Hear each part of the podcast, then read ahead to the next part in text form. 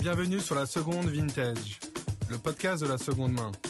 Le but est de capturer cet écosystème bouillonnant qu'est la seconde main à travers une série d'interviews d'entrepreneurs, de collectionneurs, de revendeurs, mais aussi de marques. Bonjour, ravi pour ce premier épisode de cette deuxième saison d'accueillir Daphné et Mona, qui sont les fondatrices de Risap, une marque d'upcycling française. Donc vous faisiez historiquement euh, des jeans et vous proposez désormais des accessoires, des suites, des tops. Euh, vous proposez aussi euh, des box et des ateliers, donc on va revenir là-dessus plus tard. Et votre ambition derrière est de démocratiser l'upcycling. Euh, vous avez été très médiatisé lors de votre présence au dernier Qui veut être mon associé. Et je suis très content de recevoir la première marque d'upcycling sur ce plateau.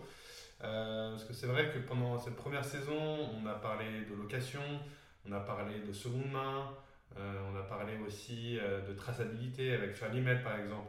Mais euh, l'upcycling est, une vraie voie de la circularité et ça va être très intéressant de, parler ensemble de tout le processus de création de l'upcycling, bien comprendre toute la chaîne de valeur, mais aussi la pérennité d'un tel modèle économique. Alors d'abord les filles, est-ce que vous pouvez un peu plus vous présenter et surtout euh, nous raconter euh, quelle, est la, quelle, est genèse euh, d'Orisap Ok, bah merci beaucoup pour l'invitation et on est ravis d'être sur ce podcast. Du coup, Daphné et moi, on a monté la marque Risap Paris en 2020.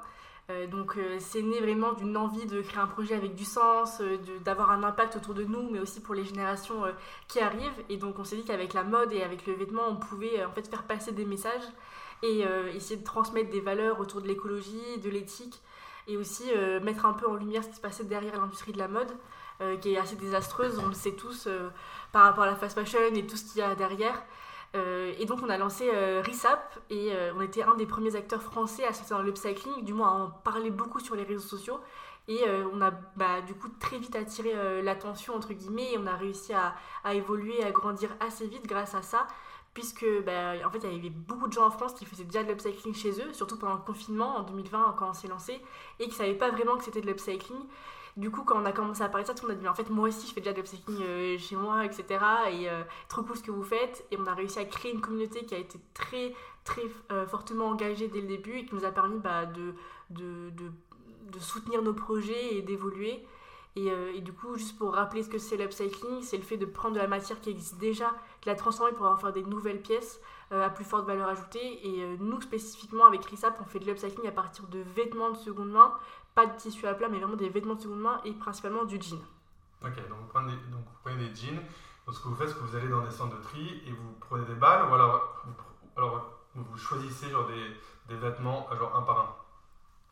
Nous, on va, enfin, on va acheter des balles. Donc, on va se rendre en centre de tri. On va acheter des balles euh, qui vont être triées déjà par le centre. Donc, en fait, on se présente et on dit que, par exemple, on veut euh, tant de kilos de jeans et ils vont nous faire une balle de tant de kilos de jeans. On achète ça et ensuite on le transforme dans notre atelier.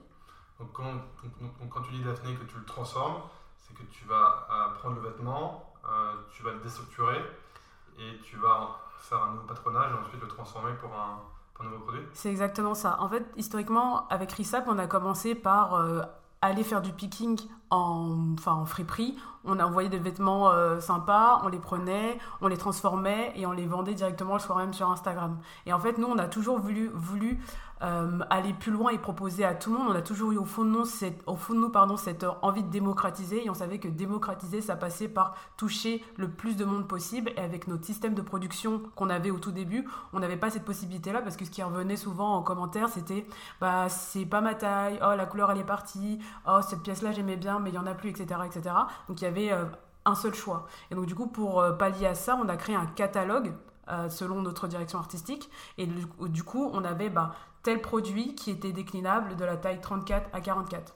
Et donc, quand on achetait des balles en centre de tri, on avait la possibilité de, bah, un, faire un retrier quand ces pièces-là arrivent chez nous et transformer les pièces selon les modèles qu'on a dans le catalogue. Donc, on, on, avait fini entre guillemets avec l'unicité pure. On avait créé des modèles uniformes. je parle au passé, mais c'est toujours le cas. On a créé des modèles uniformes, mais qui restent uniques de par leur couleur et leur matière. Ok, très clair. Et quand tu parlais selon notre direction genre artistique, c'est qui a plutôt le lead sur la création entre vous? Du coup, euh, bah, les rôles sont assez bien répartis euh, avec Daphné en fonction de ce qu'on préfère faire et, euh, de nos appétences personnelles. Du coup, toute la partie direction artistique, c'est moi qui la développe depuis le début. Après, j'ai une équipe et, avec des gens qui sont aussi très brillants et, qui m'accompagnent et qui m'aident à, développer tout ça. Mais voilà, tous les, tous les produits sont développés en interne. Donc, ouais, et donc si on revient sur le processus de création, c'est et tu prends les balles, tu vois ce qu'il y a dedans et tu t'imagines des produits avec, ou alors tu fais des modèles euh, Mm. auparavant, tu dessines et tu essaies justement que ça fit avec toutes les matières que tu as trouvées. Alors le processus de création euh, dans l'upcycling, il est, euh, il est euh, en fait, il est fondé sur la contrainte. Parce que tu pars euh, d'une matière euh, qui a des contraintes naturelles par euh, bah, son usure, ses défauts, les tâches qu'il y a dessus, etc. Et donc, tu dois, quand tu penses à ton design, toujours réfléchir à enfin, la- les parties à plat que tu vas pouvoir utiliser sur un vêtement. Donc, par exemple, si tu utilises un jean, tu sais que bah, toute, la partie, toute la partie genou, etc., euh, ça va être des zones qui vont être très vite délavées, donc que tu pourras pas utiliser euh, toute ta face de jambe euh, en entière. Enfin voilà, il y a plein de petites spécificités. Du coup, quand, tu, quand, quand moi j'imagine un vêtement, j'imagine toujours, bah, vu qu'on a toujours, la, enfin, on a toujours du jean en matière de base, j'imagine toujours toutes les contraintes qu'il y a et, euh, et donc ça joue sur euh, la taille du produit que tu peux faire. Donc euh, on va essayer de faire plus des petits produits. Si on fait des gros produits, il faut qu'on fasse du patchwork ou alors euh, il faut qu'on fasse vraiment de la série limitée parce qu'on va devoir utiliser des très grandes tailles. On va, tu vois, si on veut faire par exemple, on a une super veste qui s'appelle la veste Anne-Claire qui a des gros empiècements de jeans. Là, on va utiliser par exemple 5 jeans de taille 44, 46, 48, 50 jusqu'à des tailles 60, tu vois. Parce Cinq que- jeans pour Une Ouais, veste, ouais. Parce qu'on a ah. besoin en fait euh, d'énormément de matière et donc là on va pouvoir mettre la, la jambe à, à plat, tu vois. Donc on ouvre les coutures euh, internes et externes, on remet à plat et en fait euh, là tu as une belle surface pour travailler. Mais euh, tu vois que si tu veux travailler, tu que des, des jeans de 34-36, c'est hyper compliqué. Donc c'est pour ça qu'on fait beaucoup de patchwork, de raccords, tout ça. Mais en fait, tout ça pour dire que juste l'upcycling, euh, c'est vraiment de la création par la contrainte et du coup c'est hyper, c'est hyper intéressant parce que c'est pas. euh, T'imagines avec euh, toutes les enfin c'est pas t'imagines et après tu vas choisir ta matière. C'est vraiment t'as une contrainte de matière t'imagines et, euh, et, et, malgré ça en fait t'as une infinité de possibilités et malgré ça euh, c'est hyper euh, créatif et, tu peux faire énormément de choses. C'est pour ça, je, complète un peu ce que Mona dit, c'est pour ça que nous, en fait, dans le processus, c'est donc on a en tête déjà toutes ces contraintes-là, parce qu'on a quand même, ça fait trois ans qu'on expérimente, donc on a en tête pas mal des contraintes que Mona a pu citer. Elle crée et pense le modèle, et ensuite on produit. Et en fait, euh, il y a aussi, il va y avoir des tests, il va y avoir euh, tout un tas de trucs, la, la phase de prototypage, où là on voit, bah ok, bah, dans la balle qu'on a récupérée, il y a aussi ça comme défaut. Est-ce que ça va matcher avec ce qu'on va faire? Donc il y a vraiment, euh, on- nous on a notre modèle, et après ce qu'on va récupérer, en gros, on le fait matcher à notre modèle. Très clair. ouais en plus et en plus t'as as toute la contrainte de coût euh, quand tu crées parce que parce que tu peux très vite en fait c'est tu peux très vite euh, partir dans un délire de faire plein de patchwork et, et de faire un truc euh, hyper détaillé, etc. Mais en fait, euh, avec Rissap, on fait du Made in France, on fait tout à la main dans un, notre propre atelier et avec des ateliers- partenaires. Mais du coup, tu as très vite. propre, ouais, on a notre propre atelier dans le 19e d'accord. où on fait à peu près 50% de la prod aujourd'hui et 50% dans les ateliers partenaires. Mais du coup, tu pars très vite sur Les des. autres ateliers sont en France aussi. Ouais, Île-de-France. Ouais. Tout, on fait tout Made in France. Donc tu pars vite sur des choses où en fait le, bah, les heures de travail sur un produit peuvent euh, très très vite monter et du coup tu pars sur des coûts qui sont euh, bah, aberrants et du coup tu as un prix de vente qui est hyper euh, qui est hyper élevé. Du coup toute la contrainte de prix rentre vraiment dans aussi euh, toute la phase de créativité et de, de comment tu penses ton vêtement et ton produit parce que euh, parce que tu peux pas faire des trucs hyper compliqués si on veut Mhm. rester une marque accessible. Qu'est-ce qui coûte justement plus cher dans votre processus de création? Euh, de votre chaîne de valeur Ce serait plus sur la partie euh, sourcing, la partie fabrication made in France, ou alors c'est vraiment dispatché entre toutes les, En fait, le- sur la, la- la spécificité pardon, de l'upcycling, c'est vraiment qu'il y a une étape en plus euh, dans la production. Donc il y a une étape de mise à plat, de, de coupe, enfin de découpe. Donc il y a une- une- cette étape-là de déconstruction. Le fait d'ajouter une étape dans le processus, ça alourdit déjà le coût. Ensuite, euh, bah, on achète euh, la- le vêtement de seconde main, donc on achète euh, enfin, du tissu. Et ensuite, bah, on est en Made in France, on paye nos, nos collaborateurs enfin normalement comme ils devraient être payés quoi en France. Donc tout ça, ça alourdit le coût de revient du produit, ce qui fait que même si on travaille un maximum à l'optimisation de notre chaîne de valeur, il y aura toujours et forcément un coût à nos produits du fait que ce soit de l'upcycling et du made in France. Ça, c'est vraiment intrinsèque au produit. Ce qu'on dit souvent en plus dans, dans l'upcycling, c'est on passe plus de temps à découdre qu'à coudre. bien vu. et, euh, et, si, euh, et donc, donc, tous les produits que vous avez euh, fabriqués, ensuite vous les distribuez à la fois sur votre Insta ou genre sur votre site de e-commerce. Et, j'ai vu que, que, vous êtes distribué dans les Galeries Lafayette à l'espace Restore. quels sont vos premiers retours de cet espace? Est-ce que, est que vous pensez que c'est la bonne cible de gens là-bas bah, ça, on va fêter nos deux ans. On fête nos deux ans aux galeries d'ailleurs, là je crois, 2023. On est arrivé en 2021, septembre 2021 aux galeries, donc on fête nos deux ans. Et euh, ouais, je pense qu'on est complètement bien droit dans cet endroit-là, aux Galeries Lafayette, puisqu'il va y avoir, un, tout le côté euh, bah, seconde main, tout le côté mode durable, mode éco-responsable, et à côté, bah, le côté prestigieux des galeries, qui fait que quand quelqu'un va venir voir un pantalon à 189 euros, il va pas être euh, choqué donc ça, tout ça, ça crée en fait euh, un, environnement propice au déploiement de RISAP euh, au sein des galeries. Ok, très bien. Et euh, mais est-ce que les gens, en règle générale, sont prêts à acheter l'upcycling? Parce que je vous dis ça parce que j'ai vu l'une de, vos vidéos et où vous expliquiez pourquoi je vous vendais un jean à 189 euros. Ça coûtait très cher, mais parce qu'il y avait il y a un certain nombre de coûts dans toute la chaîne et c'est ce que vous venez de nous expliquer. Euh, est-ce que enfin, donc il y a un vrai travail de pédagogie euh, à faire. comment genre, vous ressentez justement le marché actuellement? Est-ce que genre, vous voyez que les gens sont de plus en plus conscients de, ce processus qui est chronophage? Oui, carrément. après, on est encore au tout début de quelque chose même si, euh, entre guillemets, l'upcycling, c'est une pratique qui existe depuis des années et des années, et ce que faisaient nos grands-mères, arrière-grand-mères, et, et, bien, bien avant encore. Mais euh, le terme genre upcycling dans une notion de tendance mode, etc., c'est quelque chose qui est tout nouveau, et aussi en termes d'habitude de consommation, c'est nouveau. Donc il y a, comme, tout, euh, comme toute tendance sur le marché, ça prend du temps à à monter et ça prend du temps à, à être euh, adapté comme, euh, comme nouveau mode de consommation. Donc euh, nous, tout notre travail, comme on est un des premiers acteurs, bah, c'est sensibiliser, c'est éduquer, c'est faire comprendre aux consommateurs qu'est-ce que c'est l'upcycling, pourquoi ça coûte cher, pourquoi il y a un savoir-faire derrière, qu'est-ce, que ça, qu'est-ce que ça implique le Made in France et, et, le fait main et tout ça. Donc c'est pour ça que dans la communication, on essaye vraiment d'en parler bah, beaucoup et de, remettre ça sur le, sujet euh, de plus en plus. Donc euh, je pense qu'il y a de plus en plus de gens qui cherchent à mieux consommer, il y a énormément de prise de conscience, notamment autour de la fast fashion, et nous on se positionne vraiment comme une alternative à la fast fashion.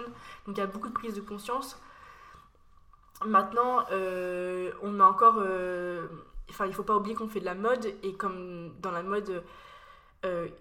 Le, le, critère numéro un, c'est quand même l'attractivité du produit, c'est quand même l'esthétique du produit, le fait qu'il soit désirable.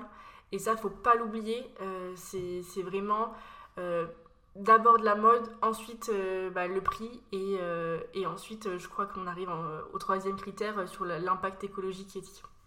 donc ça va vraiment au bout de la chaîne, l'impact écologique. et donc,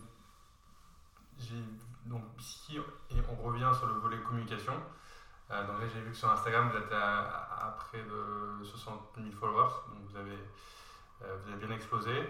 Euh, sur LinkedIn aussi, vous êtes, euh, vous êtes extrêmement présente, que ce soit sur des sujets de sensibilisation justement à ces sujets d'upcycling, mais aussi à des sujets plus de personal branding. Comment vous avez adopté tous ces codes Parce que vous êtes quand même très forte pour mettre en place le bon contenu sur le bon canal? Bah, Très honnêtement, du coup, là, finalement, on a fait une école d'ingénieur. Et du coup, très honnêtement, on a ça, c'est quelque chose qu'on a fait très naturellement. Euh, et notre mot-clé depuis le début en termes de communication, c'est l'authenticité. Et euh, on n'a jamais appris euh, des codes de communication, des codes de marketing, même bah, des. Enfin, on n'a jamais appris toute la théorie. On a vraiment. on s'est lancé l'entrepreneuriat comme ça et on a communiqué juste ce qu'on vivait au jour le jour en disant bah là on apprend ça, on va, le communiquer, là on ressent ça, on va le communiquer. Et, en fait, c'est grâce à ça qu'on a réussi à, fédérer autour de nous, à fédérer une communauté. Et voilà, et après, bien sûr, en faisant, maintenant ça fait trois ans, on a appris des codes, on a appris euh, ce qui marchait, ce qui marchait moins. Mais malgré, euh, même en connaissant, euh, tu vois, toute la théorie et, même en sachant, maintenant je sais ce qui est un poste qui marche ou un poste qui marche pas. Malgré ça, je vais quand même faire des postes qui sont ultra authentiques au risque que ça marche pas forcément. Tu vois, vraiment, l'idée, c'est d'être authentique le plus possible et euh, que ce soit autant pour les gens qui veulent mieux euh, consommer, les gens qui veulent s'habiller en accord avec leurs valeurs, mais aussi pour les gens qui veulent entreprendre ou juste pour, euh, pour toutes les personnes qui veulent trouver leur voie ou se créer un futur en adéquation avec leurs valeurs, avec leurs rêves. L'idée, c'est vraiment plus d'inspirer les gens de manière assez globale. Et, et, du coup, ce que je voulais rajouter, c'est que nous, euh, dans la communication, on a toujours été ultra transparent pardon, aussi, euh, ce qui a pas mal euh, aidé et qui changeait un peu des, des, bah, des comptes, du contenu qu'on pouvait voir habituellement. Donc, nous, on a raconté, là, on le fait un peu moins ou différemment, mais au tout début de RISAP, quand tu venais sur notre compte, les stories, c'était les backstage de RISAP où on voyait bah, toute l'équipe, on faisait des blagues, on faisait des débats, on, faisait, on, disait, bah, là, en ce moment, ça va pas, en ce moment, ça va. Vraiment, il y avait une transparence dans tout ce qu'on faisait qui a fait que ça aussi créé euh, de l'engagement et qui, nous, on ne le savait pas à l'époque, mais ça, fait partie aussi euh, bah, des, codes, on va dire, entre guillemets, euh, pour avoir une communauté engagée et fédérée autour d'un projet, tout simplement.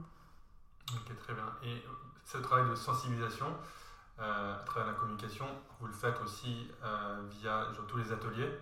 Vous avez mis en place, qui sont à côté de tous ces produits d'upcycling que vous proposez. Euh, donc c'est des ateliers pour les particuliers euh, et, pour les, bon, et pour les professionnels. Euh, donc vous avez pas mal de marques de mode que vous accompagnez. Et je me demandais comment perçoivent les stylistes tous vos conseils sur l'upcycling et sur, ces nouveaux, sur cette nouvelle méthode de construction. Alors, c'est-à-dire, comment ils perçoivent Comment ils perçoivent justement Ils n'ont pas forcément euh, ces codes de créativité en tête. Et c'est...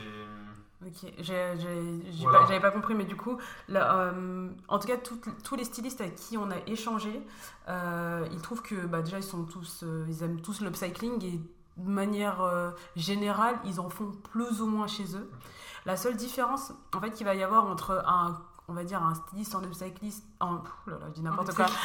Un styliste en upcyclist c'est nouveau ça vient de sortir. un styliste en upcycling et un styliste on va dire entre guillemets classique c'est que euh, il y a des codes euh, dans la couture classique que le styliste en upcycling va pas forcément suivre. Ce que va suivre le styliste en upcycling, c'est ok, j'ai telle contrainte du vêtement et je veux arriver là. Comment je fais pour arriver là? Et eh bien si je dois détourner un code de couture classique, je le détourne. Tandis que le styliste en classique, on va dire, il y a des règles. Euh, si ça doit être euh, cousu de telle ou telle manière, on doit faire telle ou telle technique, c'est vraiment assez rigoureux. Mais de manière générale, enfin en tout cas avec tous les stylistes avec, lesquels on a pu échanger, euh, ils sont vraiment très ouverts à l'upcycling et ils ont envie aussi même eux de entre guillemets euh, déconstruire euh, leur vision pour aussi basculer sur de l'upcycling, enfin savoir jongler sur les deux. Et c'est vrai que quand on commence par de la couture classique, parfois c'est difficile entre guillemets de basculer sur l'upcycling. L'inverse c'est moins vrai, mais en tout cas avec toutes les personnes avec qui on a pu échanger et avec qui on travaille, parce qu'on travaille aussi à la formation de, de stylistes, euh, bah, c'est euh, pour eux parfois de casser un peu les codes qu'ils ont appris et qu'ils font depuis euh, des années et des années, c'est assez compliqué. Il faut toujours des collabs avec, avec, des marques, que ce soit avec genre Levis, mais aussi avec, mais avec des influenceurs comme avec Marie. Est-ce que vous pouvez nous expliquer un peu l'étendue du partenariat avec Levis, par exemple, pour que les auditeurs se rendent un peu plus compte de... Alors avec Levis, donc c'était euh, une, collaboration 360. L'idée de la collaboration, c'était vraiment euh, montrer que euh, un vêtement peut avoir plusieurs vies. Donc du coup, l'idée c'était que les, bah, les clients Levis se rendent en boutique, déposent leur ancien jean, et avec leur ancien jean, on en faisait soit des designs, soit des ateliers upcycling. Donc on a designé totalement une collection euh, euh, avec des jeans de seconde main de chez Levis. Donc il y avait euh, quatre looks, si je me rappelle bien, donc haut, accessoires et bas. Et donc, ils étaient exposés dans la boutique. Et ensuite, pendant un mois, on faisait des... Et un peu plus, pendant six mois, je dis n'importe quoi. pendant six mois, on faisait tous les mois un atelier dans la boutique avec des clients Levis où on prenait encore une fois ces, vêtements de seconde main, Levis, et on en faisait euh, des accessoires, on en faisait donc soit des bobs, des bananes, des choses comme ça. Et l'idée c'était de montrer vraiment que un vêtement n'a pas qu'une seule vie, il peut en avoir plusieurs, on peut le détourner, on peut, en faire vraiment plein de choses. Et l'idée de tout ça c'est vraiment réduire l'impact euh, de carbone du vêtement. Plus on allonge sa durée de vie, plus son impact carbone est réduit. Ok, très clair. Et hum, je voulais vous parler d'un autre sujet aussi, euh, plus autour de l'écosystème. Donc, là, il y a quelques mois, il y avait une, il y a une marque d'upcycling pionnière qui s'appelle euh, Les Récupérables, qui a mis les, euh, qui a mis les clés euh, sur, la, sur, la, porte. Sur la porte. et la fondatrice qui avait précisé que, bah, que les raisons de cet arrêt étaient notamment dues, un, au fait que les gisants de matière étaient de plus en plus chers et qu'il y avait de plus en plus de marques qui étaient sur ce marché, qu'il y avait aussi l'inflation et le coût du Made in France. Et donc, quand je vois votre trajectoire, vous avez une trajectoire de très forte croissance. Euh, comment vous, vous avez réussi à surmonter euh, tous ces obstacles? C'est vrai que enfin, tout le compte rendu que Anaïs a fait en fermant euh, les récupérables était tout à fait, fait juste et, très pertinent.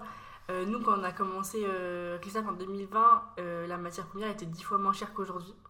Donc, enfin, le constat, on l'a vu en même temps qu'elle. Et c'est vrai que le terrain de l'upcycling en France, en Made in France, il est hyper complexe et hyper compliqué.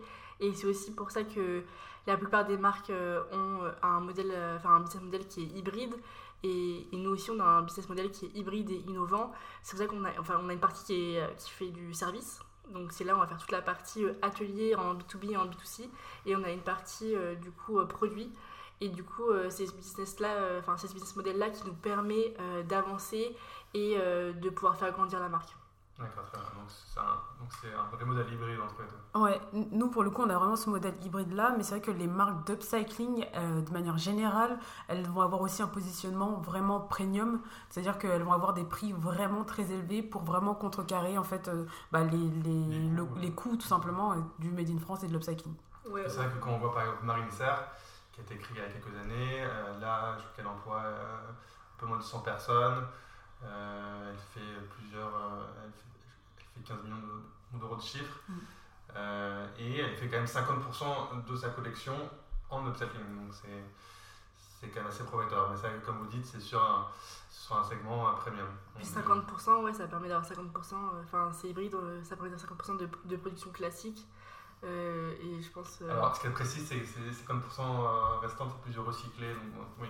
Et, ça reste du tissu à plat en termes de confection. Euh, et, et, après, euh, bah, c'est le positionnement euh, donc premium luxe qui permet aussi sûrement d'avoir des meilleures marges, etc. Ok. Et peut-être pour conclure sur le podcast, vous avez donc là, après être passé à qui veut, qui va associé, finalement, vous n'avez pas levé de fonds euh, suite à cette émission. Est-ce que vous avez cette ambition pour les prochains mois? Euh, Quels sont vos projets euh, pour, pour cette année qui démarre bah, nous, euh, on a toujours, euh, la, fin, si, pour ceux qui ont vu l'émission, on cherchait à lever pour vraiment industrialiser notre production. C'est toujours euh, dans, dans, nos petits papiers. On va toujours industrialiser notre production pour avoir bah, des, meilleures, des meilleures marges, mais aussi des produits de meilleure qualité.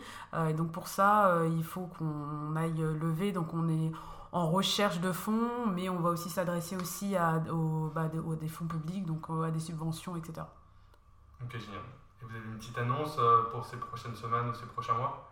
Oui, après en termes de produits, euh, on a une nouvelle collection qui va sortir euh, fin d'année normalement, où il va y avoir beaucoup de nouveautés sur le fonctionnement de RISAP et beaucoup de nouveautés sur le produit. Donc on a hâte de pouvoir bah, vous présenter tout ça, vous en parler, vous expliquer le comment, du pourquoi et rester connecté. Ça sera, tout va se passer sur Instagram. C'est RISAP-du-bas Paris. Allez nous suivre. Bah, suivez tous ça. Merci beaucoup en tout cas les filles. Merci, à toi, à bientôt. Ciao.